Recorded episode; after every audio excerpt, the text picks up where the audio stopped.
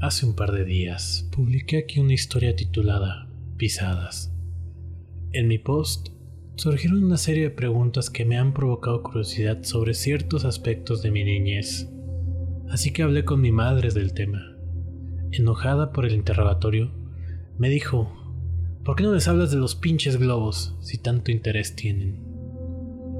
Tan pronto como dijo esto, recordé lo mucho que había olvidado de mi infancia esta historia proporcionará algo más de contexto a la historia previa, la cual creo que deberías escuchar antes, aunque el orden no es importante, puesto que los acontecimientos de pisadas fueron los que yo recordé primero. Además, les aviso de que ambas historias son bastante largas, no quiero dejar fuera ningún detalle que pudiera resultar relevante. Cuando tenía 5 años, iba a un preescolar, que, por lo que recuerdo, daba mucha importancia al aprendizaje mediante la actividad. Yo era parte de un nuevo programa diseñado para permitir que los niños crecieran a su propio ritmo, y para facilitar esto, la escuela animaba a los profesores a que crearan sus propios e intensivos planes de enseñanza. Ese año, cada profesor debía escoger su propia temática y todas las lecciones de matemáticas, lectura, etc., se desarrollaban acorde a dicha temática. Se les llamaban grupos. Había un grupo del espacio, otro grupo del mar, un grupo de la tierra y luego estaba el mío, el grupo comunidad. En la educación preescolar de este país no se aprende gran cosa más que cómo atarte los zapatos, saber compartir y todo eso. Así que no recuerdo mucho. Solo recuerdo dos cosas con mucha claridad. Que yo era el mejor escribiendo mi nombre correctamente. Y el proyecto Globo. El cual era el sello de identidad de nuestro grupo de comunidad, ya que era una manera muy lógica y sencilla de enseñar cómo funciona una comunidad a nivel básico. Tal vez ya has escuchado hablar de esta actividad antes. Un viernes Recuerdo que era viernes porque estaba feliz, no solo por el proyecto, sino también por el fin de semana. A principios del curso, entramos en la clase y nos encontramos con globos inflados, atados a una cuerda y pegados con cinta, uno por cada mesa. Sobre las mesas había un rotulador, un bolígrafo, un papel y un sobre. El proyecto consistía en escribir una nota, meterla en el sobre y luego engancharla al globo, sobre el cual podíamos dibujar lo que quisiéramos. La mayoría de los niños se pusieron a pelear por los globos porque querían colores distintos, pero yo de inmediato comencé con la carta. Todas las cartas tenían que seguir una estructura poco firme, pero se nos permitía ser creativos. Mi nota decía algo así como, Hola, has encontrado mi globo. Mi nombre es y voy a la escuela elemental de... Puedas quedarte con el globo, pero espero que me escribas de vuelta. Me gustan Mighty Max, explorar, construir fortalezas, nadar y estar con mis amigos. ¿Qué te gusta a ti? Escríbeme pronto. Aquí tienes un dólar para el correo. En una cara del dólar escribí, para sellos, lo cual mi madre dijo que no era necesario pero yo pensé que era una idea brillante, así que lo hice. La profesora tomó una foto Polaroid de cada uno de nosotros con nuestros globos y las metió en el sobre junto con nuestra carta. También adjuntó otra carta más que asumo que explicaba la naturaleza del proyecto y expresaba una sincera apreciación hacia todos aquellos que participaran escribiendo de vuelta y enviándonos fotos de su ciudad o vecindario. De esto se trata el proyecto, de crear una sensación de comunidad sin necesidad de salir del colegio. Además, de establecer contacto seguro con otras personas. Me pareció una idea tan divertida. Durante las siguientes dos semanas las cartas comenzaron a llegar. La mayoría incluían fotos de distintos lugares o monumentos destacados, y cada vez que llegaba una, la profesora la pegaba a un enorme mapa del tamaño de una pared para mostrarnos cómo de lejos habían llegado los globos. Era una gran idea, puesto que todos los días nos emocionábamos por ir a clase solo para comprobar si habíamos recibido una carta. El resto del año dedicamos un día de la semana para escribirle una respuesta a nuestro amigo por correspondencia o al de otro compañero en caso de que nuestra carta no hubiese llegado todavía. La mía fue la última en llegar. Cuando llegué a clase, en mi mesa no había ninguna carta esperándome, pero la profesora se me acercó y me entregó un sobre. Debía de parecer muy emocionado porque, cuando estaba a punto de abrirla, ella puso su mano sobre la mía para detenerme y dijo, por favor, no te pongas triste. No sabía a lo que se refería. ¿Por qué iba a estar triste si mi carta por fin había llegado? Por entonces me extrañó que ella tan siquiera supiese lo que había dentro del sobre. Pero hoy en día me resulta obvio que los profesores hubiesen abierto los sobres para comprobar el contenido y asegurarse de que no hubiera nada obsceno dentro. Pero aún así, ¿por qué iba a decepcionarme? Cuando abrí el sobre, lo comprendí. No había ninguna carta. Lo único que había en el sobre era una Polaroid, pero no pude ni discernir qué era lo que estaba retratado en ella.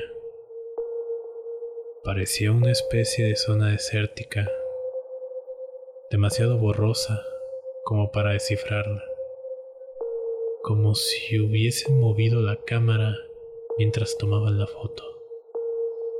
No había dirección del remitente, así que tampoco podría responder si hubiese querido. Estaba devastado. A medida que avanzaba el año escolar, las cartas dejaron de llegar poco a poco para casi todos los estudiantes. Al fin y al cabo, uno no puede continuar su correspondencia con un niño de preescolar eternamente. Todos, incluido yo, perdimos casi todo el interés por el proyecto. Entonces, me llegó otro sobre. Mi expectación se vio rejuvenecida yo me deleitaba en el hecho de seguir recibiendo cartas cuando el resto de los pen pals o amigos por correspondencia ya habían tirado la toalla. Tenía sentido que hubiese recibido otro sobre. En el primero no había nada más que una foto borrosa. Ya así. Así que este probablemente sería una especie de compensación por el anterior. Pero de nuevo, no había ninguna carta tan solo otra fotografía. Esta era más nítida y aún así no pude comprenderla. La fotografía estaba en un ángulo hacia arriba, capturando lo que parecía la esquina de un edificio, y el resto de la imagen estaba distorsionado por la luz del sol reflejada sobre la lente puesto que los globos no viajaron muy lejos y todos fueron soltados el mismo día. El tablón estaba testado, así que el consejo escolar decidió que los estudiantes que todavía quedaban intercambiando cartas podían llevarse sus fotos a casa. Cuando terminó el curso, mi mejor amigo Josh era el segundo con más fotografías. Su amigo por correspondencia fue muy cooperador y le envió distintas fotos de la ciudad colindante. Josh se llevó a casa, si mal no recuerdo, cuatro fotos. Yo me llevé casi 50.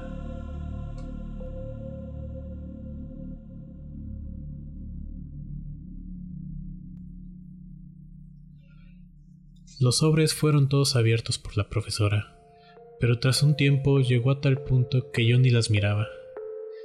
Sin embargo, sí que las guardé en uno de mis cajones, junto con mis colecciones de rocas, cartas de béisbol, cartas de cómics y miniaturas de cascos de bateador que había conseguido en una máquina expendedora. Pero con el curso escolar, mi atención había sido acaparada por otras cosas nuevas, aún más excitantes. Las fiestas navideñas de ese año, mi madre me regaló una pequeña máquina para hacer conos de helado. Y a Josh le encantó. Tanto es así que sus padres le compraron una un poco más cara para su cumpleaños, el cual era casi el final del curso. Ese verano tuvimos la brillante idea de crear un puesto de conos de helado para ganarnos un dinero extra. Pensamos que ganaríamos una fortuna vendiendo helados a un dólar. Josh vivía en un barrio distinto al mío, pero al final decidimos que el mío sería el mejor porque había mucha gente ocupada cuidando de su jardín. Los patios de mi barrio eran un poco más grandes que los suyos.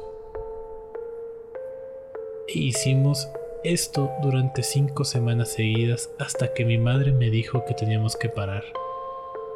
Solo fue recientemente cuando supe por qué nos dijo esto. Al final de la quinta semana, Josh y yo estábamos contando nuestro dinero. Ya que cada uno tenía su propia máquina, decidimos poner en un único montón todo lo que habíamos ganado y luego dividirlo entre los dos. Ese día habíamos ganado un total de 16 dólares. Y cuando Josh me estaba dando mi quinto dólar, un profundo sentimiento de sorpresa me invadió. El dólar decía, para sellos. Josh se percató de mi conmoción y me preguntó si es que se había equivocado al contar. Le conté lo del dólar y él me respondió, ¡Qué chido! Tras pensarlo un poco, le di la razón. La idea de que aquel dólar había vuelto a mí tras cambiar tanto de manos me maravillaba. Corrí de vuelta a casa para contárselo a mi madre. Pero mi sobreexcitación, juntada al hecho de que ella estaba distraída hablando por teléfono, hizo que mi historia fuera incomprensible y ella tan solo me contestó. Vaya, eso está muy bonito. Frustrado, volví afuera y le dije a Josh que tenía algo que enseñarle. De vuelta en mi habitación, abrí el cajón y saqué la pila de sobres para enseñarle las fotos. Comencé por la primera y le enseñé otras diez hasta que Josh terminó de perder el interés y me preguntó que si quería ir al foso, un foso de barro que hay abajo de mi casa, antes de que su madre lo fuera a recoger. Así que lo hicimos. Tuvimos una pelea de barro pero esta se vio interrumpida varias veces por crujidos en el bosque a nuestro alrededor. Aunque allí vivían mapaches y gatos salvajes, este en particular estaba haciendo mucho ruido. Así que jugamos a hacer conjeturas para asustar al otro. Mi última suposición fue que se trataba de una momia, y Josh insistió en que se trataba de un robot, por los sonidos que estaba haciendo. Antes de que nos fuéramos, él se puso un poco más serio, me miró a los ojos y me dijo, Lo has oído, ¿verdad? Sonaba como un robot. Tú también lo has oído. Lo había oído. Y puesto que sonaba mecánico, accedí a que probablemente se tratase de un robot. Ahora comprendo qué es lo que oímos aquel día. Cuando volvimos, la madre de Josh estaba esperándolo sentada en la mesa de la cocina junto con mi madre. Josh le comentó a su madre lo del robot y ambas se rieron. Josh se fue a casa, mi madre y yo cenamos y después yo me fui a la cama. No me quedé en la cama durante mucho rato antes de levantarme. Decidido a repasar los sobres tras los eventos de aquel día, ahora el tema me resultaba mucho más interesante. Saqué el primer sobre y lo puse en el suelo, con la Polaroid del desierto encima.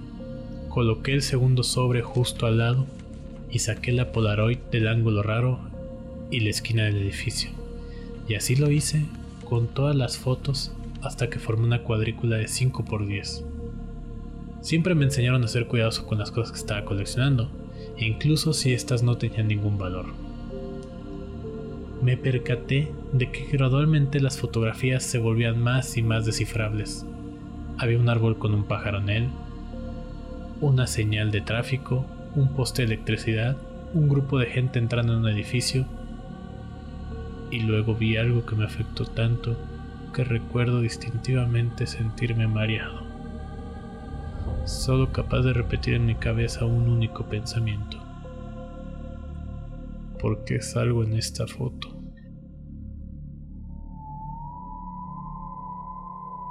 En la fotografía en la que se aprecia un grupo de gente entrando en un edificio, me vi a mí mismo agarrado de la mano de mi madre en el fondo del gentío. Estábamos en la esquina más al extremo posible de la foto, pero no cabía duda de que éramos nosotros. A medida que mis ojos nadaban entre el mar de fotografías, me volví más y más ansioso. Era una sensación extraña. No era miedo, sino la sensación característica que tienes cuando se sabe que estás metido en un problema. No estoy seguro de por qué me inundó aquel sentimiento, pero me quedé allí sentado, batallando con aquella emoción. Esta se intensificó a medida que miraba más fotos. Yo salí en todas. Ninguna de las fotografías eran primeros planos de mí. En ninguna salía yo solo, pero en todas y en cada una de ellas estaba yo. En un costado, al fondo, en la esquina. En algunas solo apareció un mínimo pedazo de mi rostro recortado por el encuadre, pero con eso y con todo, allí estaba yo. Siempre estaba yo. No sabía qué hacer. Cuando eres pequeño, tu mente trabaja de manera extraña. Una gran parte de mí temía meterse en problemas por el simple hecho de seguir despierto a esas horas. Puesto como también tenía la sensación de haber hecho algo muy malo, decidí esperar al día siguiente. Al día siguiente, mi madre no iría a trabajar, por lo que se pasó la mayor parte de la mañana limpiando la casa. Me imagino que yo me pondría a ver dibujos animados, buscando el momento oportuno para mostrarle las fotografías. Cuando salió a coger el correo, aproveché para agarrar una de las fotografías y las coloqué sobre la mesa frente a mí. A la espera de su retorno, ella volvió, tiró el correo basura y abrió el resto. En ese momento le dije, Mamá, ¿puedes venir un segundo? Tengo unas fotos. Dame un segundo, cariño. Tengo que apuntar una cosa en el calendario. Tras uno o dos minutos, todavía de pie a mis espaldas, me preguntó qué era lo que necesitaba. Podía oírla hojeando el correo, pero aún así yo me quedé con los ojos fijos en las fotografías mientras se lo contaba. A medida que le explicaba todo y le enseñaba las fotografías, sus frecuentes ajá, muy bien, está bien, fueron disminuyendo, hasta que se quedó en completo silencio y el único sonido en la habitación era del correo arrugándose bajo sus dedos. El siguiente ruido que oí fue un jadeo, como si estuviera intentando recuperar el aliento en una habitación desprovista de oxígeno. Finalmente sus jadeos cesaron. Dejó caer el resto del correo sobre la mesa y corrió a la cocina para coger el teléfono. Mamá, lo siento, yo no lo sabía. No te enojes conmigo, por favor con el teléfono presionado sobre su oreja. Ella se puso a medio correr, medio caminar de un lado para otro, chillándole al otro lado de la línea. Yo jugueteé nerviosamente con el correo junto a mis fotografías. El sobre de arriba de la pila tenía algo sobresaliendo del mismo. Invadido por la ansiedad, saqué su contenido sin pensarlo. Era otra fotografía Polaroid. Confundido, pensé que tal vez una de mis fotografías se había deslizado dentro del sobre, pero cuando le di la vuelta y le vi, me percaté de que nunca había visto esta antes. Para mi sorpresa salía yo, pero esta vez mucho más de cerca. Estaba sonriendo y rodeado de árboles. No solo salía yo, sino que Josh también estaba ahí. Esta fotografía era del día anterior. Le grité a mi madre, la cual a su vez le gritaba al teléfono. La llamé varias veces hasta que por fin me contestó con un ¿Qué?